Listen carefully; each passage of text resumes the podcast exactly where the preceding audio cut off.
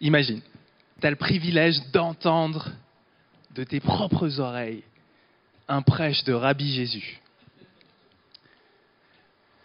Ce serait quel thème, tu penses? L'amour, le pardon. Moi, je parie. Je parie vraiment. Ce serait sur l'argent. C'est un de ses thèmes favoris. C'est un truc, tu lis les évangiles et tu vois, ça parle encore et encore d'avidité et de générosité. Mais ce qui est marrant, ça fait euh, quelques années que j'essaye d'être pasteur maintenant, euh, et je découvre un truc, c'est que tu peux parler de tous les péchés, et les gens ils vont toujours se reconnaître. Tous sauf celui-là. L'avidité, c'est toujours le péché des autres. Euh, je peux parler de l'immoralité sexuelle, la convoitise sexuelle, et là, je vais toujours avoir des gens pour venir. Je peux parler de la colère ou euh, de la, tous les sept péchés capitaux, hein, de l'avarice, euh, non, de la gourmandise, de, de l'orgueil. Oui, mais pas l'avidité.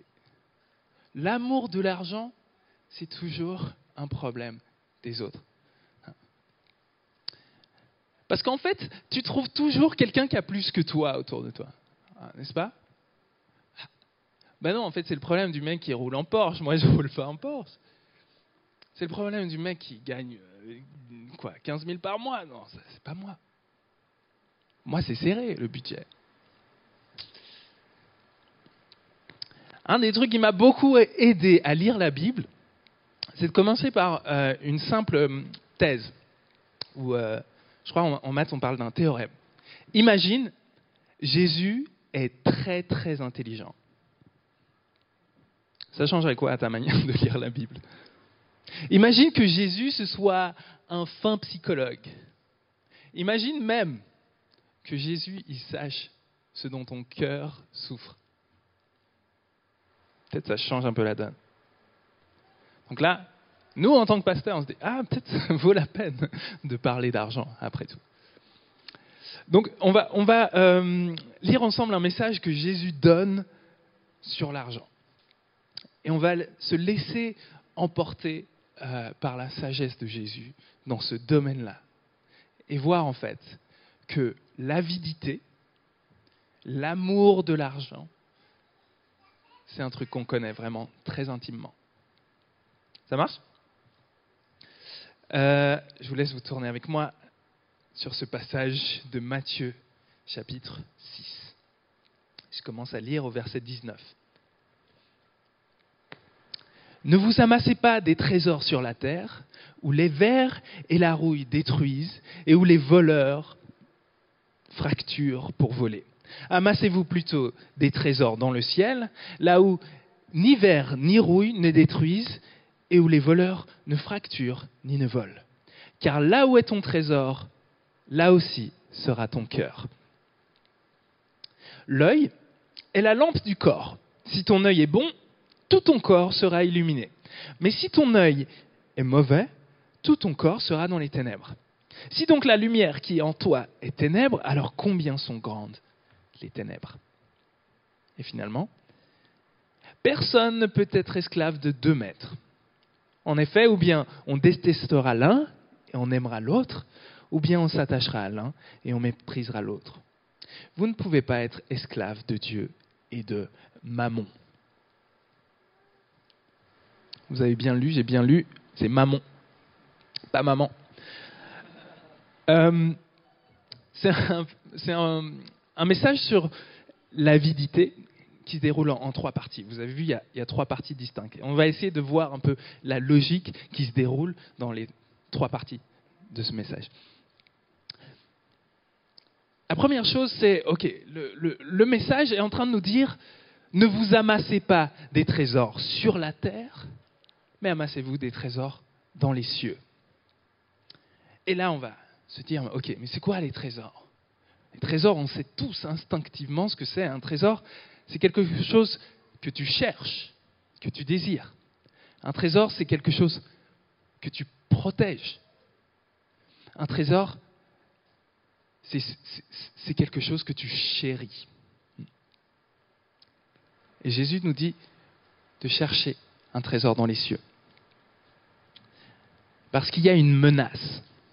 La menace, pour nous, pour notre cœur, c'est de nous attacher à ce qu'il appelle mammon.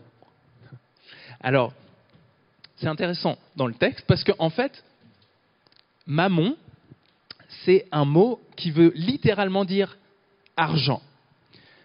Sauf que les traducteurs, là, ils ne l'ont pas traduit argent, parce qu'il veut dire argent, mais pas dans la langue originale du texte. Il veut dire argent en araméen, et pas en grec. Donc, en fait, ce que Jésus est en train de faire, c'est qu'il est en train de personnifier l'argent. Hein. Donc, les théologiens disent, quand Jésus parle ici de mammon, c'est pour dire non pas l'argent, mais c'est monsieur l'argent. Tu vois, c'est, une personne. Une personne de qui on devient esclave. À l'époque, il n'y avait pas de, de, culte de Mammon. Il n'y avait pas un temple où c'était écrit Mammon au-dessus de la porte et puis les gens apportaient leur sacrifice pour dire Oh, cher Mammon, apporte-moi les finances. Non, euh, ce que Jésus là, est en train de faire, il est en train d'inventer une religion qui n'existait pas, le culte de l'argent. Ce qui est fort avec ça, c'est que c'est une religion qu'on connaît encore. On n'a toujours pas créé de temple pour l'argent. Euh, par contre, on a toujours cette même religion, cette même menace de faire de l'argent notre maître. Et donc le Nouveau Testament parle de l'amour de l'argent. L'intelligence de Jésus, c'est de nous montrer qu'il s'agit vraiment d'une puissance, qu'il s'agit de quelque chose d'autre que juste un outil neutre. Voyez, la plupart d'entre nous, on se dit, bah oui, l'argent, c'est un truc que je gagne pour me payer des trucs, c'est un outil. Il y en a qui utilisent des marteaux pour mettre des clous, et ben moi j'utilise l'argent pour avoir à manger sur ma table. C'est un outil. Jésus dit, non. Les trésors que tu te fais sur cette terre, ils ont une autre nature, à cause de ce que ça implique dans ton cœur. Si tu vas sous la surface, tu vois qu'il y a des motivations profondes. Et c'est ça qui intéresse Jésus. Et tu vois, parce que si on ne se sent pas touché par l'idée de l'amour de l'argent, c'est parce que aucun d'entre nous, je pense, on est comme Picsou. Vous vous rappelez de Picsou? Moi, quand j'étais petit, je lisais des Picsou géants. Ça, vous dit quelque chose? Je me suis pris un gros vent à la première célébration, mais. Ouais? Il y a quand même des gens qui connaissent Picsou.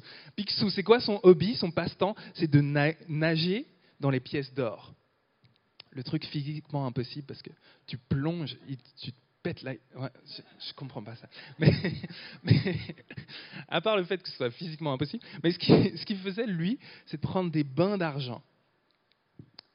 Je sais pas si tu as fait ça déjà dans, ta vie, de prendre des douches de billets. Non. Je pense qu'aucun d'entre nous n'a fait ça. Si quelqu'un d'entre vous fait ça, je vous recommande de peut-être consulter des spécialistes. Mais c'est pas ça l'amour de l'argent. Personne n'aime l'argent pour l'argent. Si on aime l'argent, c'est pour ce que ça évoque en nous. Le, pasteur Tim Keller, il, parlait des, des, idoles profondes. Il dit en fait, derrière ce qu'on cherche avec nos possessions matérielles, il y a souvent quatre candidats des idoles de notre cœur, des vrais, les vrais dieux de nos cœurs. Le premier, c'est euh, l'appréciation des autres. En fait, on cherche l'argent on cherche les beaux habits, on, cherche le bon job, on cherche la bonne carrière, on cherche euh, les, belles choses, le beau téléphone. Pourquoi? Parce qu'on veut avoir l'appréciation des gens. On cherche à ce qu'on soit rassuré dans notre identité. On a envie qu'on nous dise, toi, tu as réussi. Peut-être que ce n'est pas tout le monde. Peut-être que tu n'as pas envie que tout le monde se dise, toi, tu as réussi. Tu as peut-être juste envie que ce soit ton papa qui dise, bravo mon fils, tu as réussi. Peut-être ta maman, n'importe qui. Donc ça, c'est un premier candidat. Peut-être que tu cherches les possessions parce que tu veux plaire aux autres. Un autre candidat, c'est euh, le pouvoir. Tu cherches l'argent parce que tu as envie de sentir que tu as une voix, que tu as du poids dans le monde. Un truc que tous les humains craignent, c'est d'être insignifiant. Mais quand tu as de l'argent sur ton compte en banque, tu sais que tu n'es pas insignifiant. Quand tu roules dans une vraie voiture, ah yes, tu sais que tu es quelqu'un. Quand les gens te reconnaissent dans la rue, tu sais que tu es quelqu'un. Le pouvoir, l'influence, ta parole a du poids. Un autre candidat, c'est le contrôle. Parce que tu sais que si tu as le bon compte en banque, tu as la bonne carrière, tu as les bonnes choses, tu, tu maîtrises, tu maîtrises ta vie. Tu maîtrises ce qui rentre, ce qui sort. Tu maîtrises qui est avec toi, qui n'est pas avec toi. Tu maîtrises ce qui va t'arriver par, la suite. Tu es, tu contrôles. Et le dernier candidat, c'est la sécurité. C'est-à-dire qu'en fait, et c'est lié à ça, tu te dis, bah, si j'ai le bon nombre de zéros sur mon compte épargne, c'est bon, je suis en sécurité. Peut m'arriver quoi que ce soit, c'est bon. Si j'ai un bon job, c'est bon. Ou, peut-être, euh, même la sécurité, des fois, ça, se joue comme ça, tu, fais du shopping euh, même sur Internet, tu te sens bien. Hein, ça, te donne un, sentiment, je dépense, donc j'existe. Je me sens, je me sens en sécurité. Et ce que Jésus dit, c'est que ces trajectoires-là, elles ont beau être assez universelles et toucher à des points tellement fondamentaux dans notre identité, la réalité, c'est que c'est des mauvaises stratégies. Et lui, il utilise l'image des voleurs, de la rouille et des vers. Tes habits, ils vont se déchirer. Ton compte en banque, il peut se faire euh, hacker les, choses que tu aimes, les choses auxquelles tu t'attaches, les choses que tu amasses, elles peuvent se faire voler. Il suffit d'un revers du destin, une maladie ou je sais pas quoi, et tout change. Tu n'as plus rien. Donc tout ce que tu croyais être super solide, en fait, c'est super fragile. Et non seulement c'est super fragile, mais parce que c'est super fragile, tu vas perpétuellement être dans l'anxiété.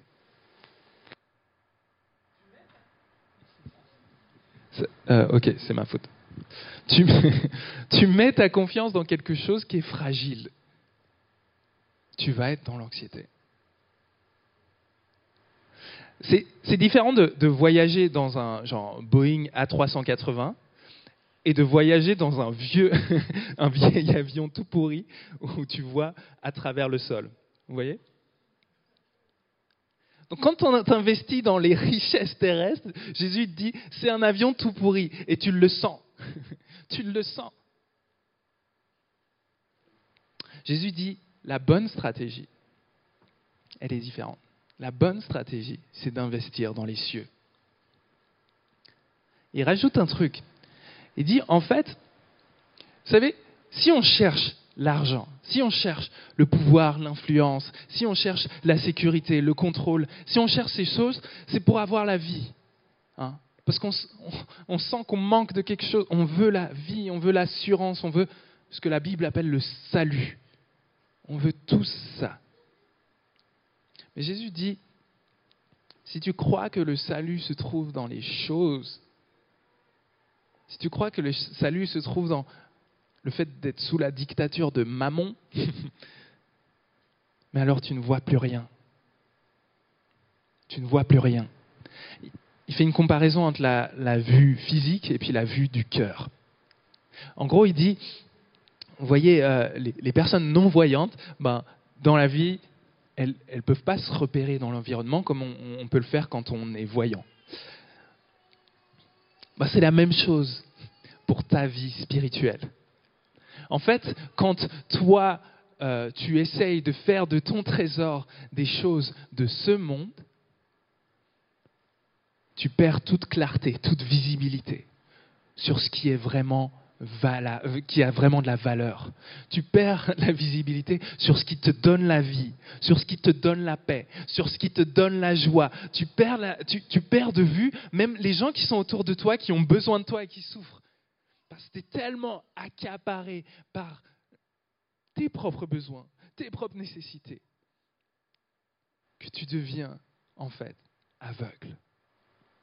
Jésus dit, ne te mets pas à poursuivre ce chemin-là parce que tu deviens esclave d'une puissance qui ne va pas t'amener à la vie, mais qui t'amène à la mort et à l'obscurité et à tout ce que tu, en fait, cherches à fuir. À fuir. Donc la bonne stratégie de Jésus, c'est de dire, cherche Dieu. Mets ton trésor dans les cieux. Et en fait, c'est le commandement le plus important euh, pour la foi chrétienne. Tu aimeras ton Dieu de tout ton corps, de toute ton âme, de toute ta pensée et de toute ta force.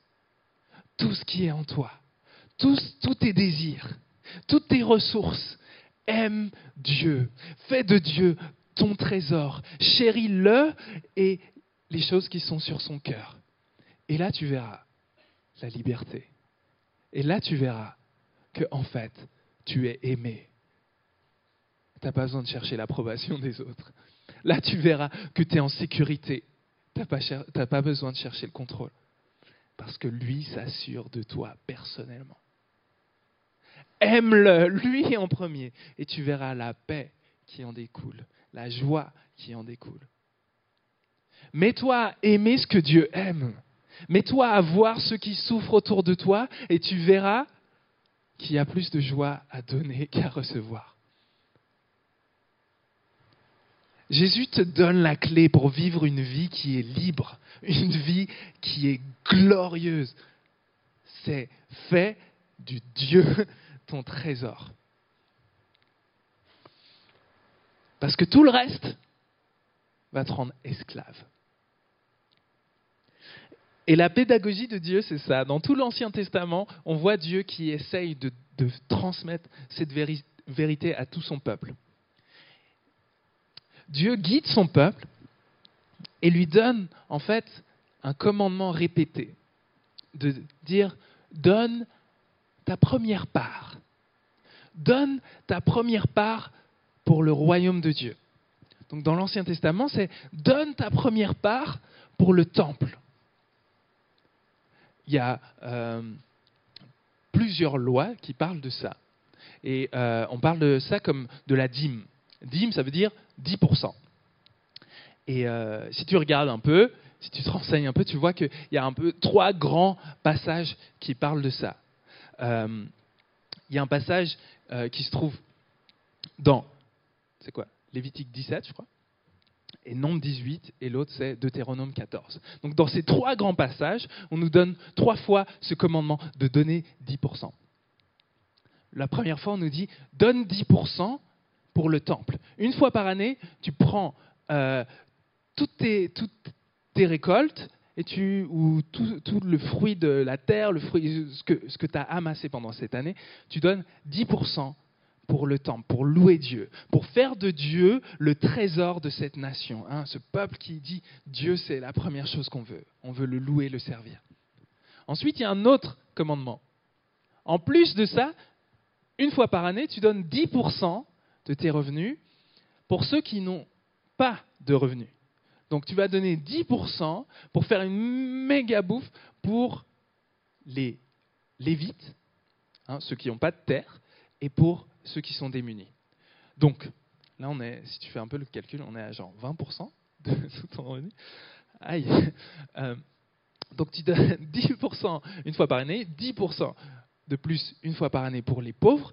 Et puis ensuite, tous les trois ans, tu donnes 10% de ce que tu as pour euh, faire une grande fête, pour recevoir euh, les pauvres, ceux qui sont dans le besoin, etc. Et puis donner par acte de charité et de justice.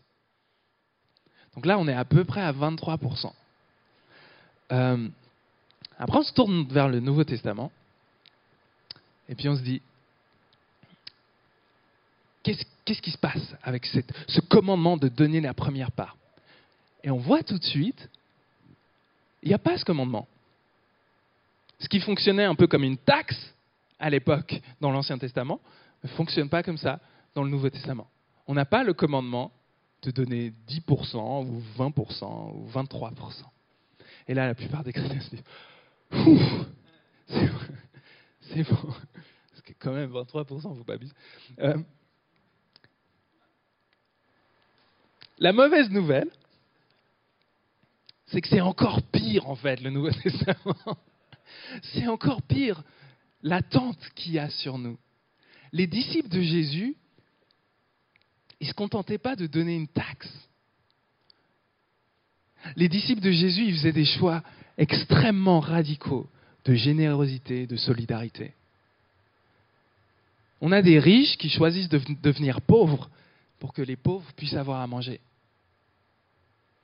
On a l'Église qui choisit de mettre ses ressources en commun, même si on est, tous dans la dèche, on met nos ressources en commun pour soutenir cette autre Église qui est encore plus en train de subir la famine. On a l'exemple de cette veuve qui est déjà pauvre, mais qui donne encore plus de ce dont elle a besoin. Elle le donne pour la gloire de Dieu. Et en fait, ce qu'on a dans tout le Nouveau Testament, ça continue d'être ce commandement de faire de Dieu et de son royaume ton trésor. Et pour ça, on revient à ce commandement. Donne ta première part. Garde les yeux au bon endroit. Garde les yeux au bon endroit.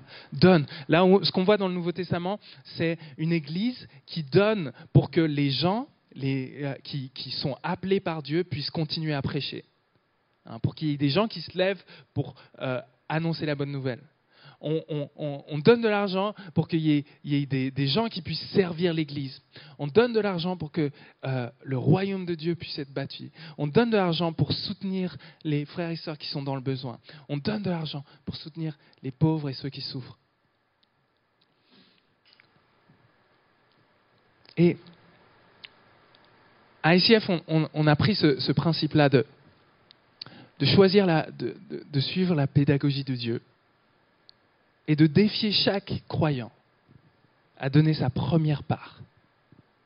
Donne ta première part à Dieu. Donne ta première part à Dieu. Parce que quand tu mets la main au porte-monnaie, vous rappelez, là où est ton trésor, là sera ton cœur. Si tu mets ta main au porte-monnaie, là, il y aura ton cœur. Tu sais. Tes priorités, elles se voient à ton porte-monnaie. Donne ta première part. C'est notre, défi. Et, Jésus, il ne s'intéresse pas à ton porte-monnaie en réalité. Il s'intéresse à ton cœur. Mais là où est ton porte-monnaie, là sera ton cœur. Et la manière dont, on fait ça, on a établi un repère, c'est de donner 10%. C'est un repère pour dire ça, c'est notre première part. Et on, défie, on encourage tout le monde choisis de donner ta première part. Donne 10% à Dieu. Ce n'est pas une question de montant en réalité, mais donne, cette première part. Et ça, c'est le premier pas qui ouvre la porte pour que ton cœur regarde au bon endroit, pour que tu puisses faire ces choix de carrière que tu puisses faire ces choix qui influent comment tu vas faire ton shopping, que tu puisses faire ces choix qui influent la manière dont tu vas choisir ton prochain appartement, la manière dont, tu vas choisir euh, euh, de dépenser ton argent de poche même. Faire ces choix pour faire de Dieu ton trésor et de ses priorités ton trésor. Ça commence par donner sa première part. Et ça continue par imiter la générosité de Dieu. Et juste un truc par rapport à notre fonctionnement d'église aussi, on, euh, a aussi un, truc à, ICF pour... Euh, on a un fonds de soutien aussi. Que tu saches que hein, si euh, tu entends ce message et tu te dis mais moi je suis trop dans la dèche, il y a aussi, on, a, on a aussi à cœur de, de se soutenir mutuellement dans l'Église. On a, on a ça sur le cœur. Mais vous voyez l'enjeu qu'on a ici aujourd'hui, c'est que notre cœur, il va dans toutes les directions. Et Jésus dit, choisis d'avoir un seul point de focus. Choisis de faire de Dieu ton trésor. C'est là qu'est la vie. C'est là qu'est l'abondance. On va prendre un temps de communion pour clore euh, ce temps ensemble. Et l'intérêt de prendre un temps de communion maintenant, c'est de comprendre en fait quelque chose par rapport à la nature de la générosité que, que, que Dieu commande de nous. La générosité qui nous libère en fait des possessions. C'est que, voyez, notre tentation, c'est de dire, bah, je vais donner 10% à Dieu, comme ça je fais ce que je veux des 90% qui me restent. Hein. Notre tentation, c'est de dire, je vais payer ma taxe, comme ça Dieu me fout la paix et je fais ce que je veux de ma vie. Je peux continuer à désirer être riche, à rêver euh, de posséder telle voiture, à rêver de faire mes vacances toujours à l'autre bout du monde. Je peux continuer à vivre comme je veux, je n'ai pas besoin de me soucier de la simplicité parce que je donne déjà 10%. Si, tu es dans cette logique-là, tu seras jamais libre. Et Dieu, il a envie de nous sauver de cette logique-là. Si tu es dans cette logique-là, tu es toujours dans les ténèbres, en fait. Tu es toujours, en fait, dans l'aveuglement de, de croire que tu vas trouver ton bonheur, ta sécurité, ton pouvoir ou l'approbation des autres, ton identité dans ces choses que tu arrives à acquérir sur la terre. Mais Jésus, il te dit, c'est pas là-dedans qui est ton bonheur, c'est pas là-dedans qui est ta sécurité, c'est pas là-dedans qui est la vraie vie la vie éternelle, qui commence maintenant. Tu as des trésors maintenant, tu peux goûter au trésor des cieux. Maintenant, tu peux goûter au trésor des cieux. Et ça n'a pas de fin. Il y a des ressources que Dieu a pour toi et dont tu n'as pas idée. Et donc la logique de prendre la communion maintenant, c'est de voir ça. C'est que gravé au cœur de l'évangile, il y a le message de la générosité de Dieu. Je vais vous lire ce passage dans 2 Corinthiens. Car vous connaissez la grâce de notre Seigneur Jésus-Christ. Lui qui était riche, il s'est fait pauvre à cause de vous. Pour que vous, par sa pauvreté, vous deveniez riche. Dieu a choisi de devenir pauvre pour que toi tu puisses être riche c'est-à-dire pas pour que tu puisses claquer de l'argent, mais pour que tu puisses avoir la vraie richesse. Celle qui fait que tu es libre de toutes les richesses de cette terre. Donc quand on prend la communion aujourd'hui, on va pouvoir faire cette prière. Seigneur, je renonce.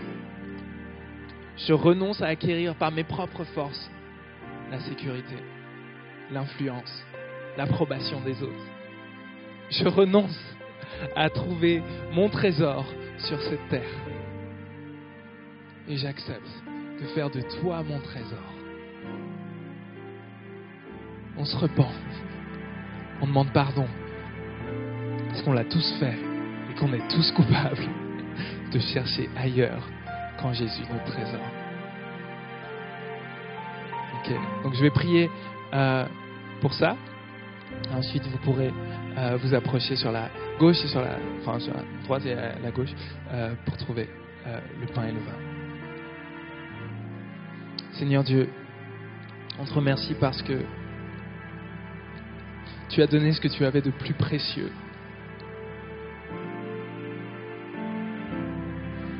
Tu as donné ce que tu avais de plus précieux pour qu'on connaisse la vie, la vie en abondance.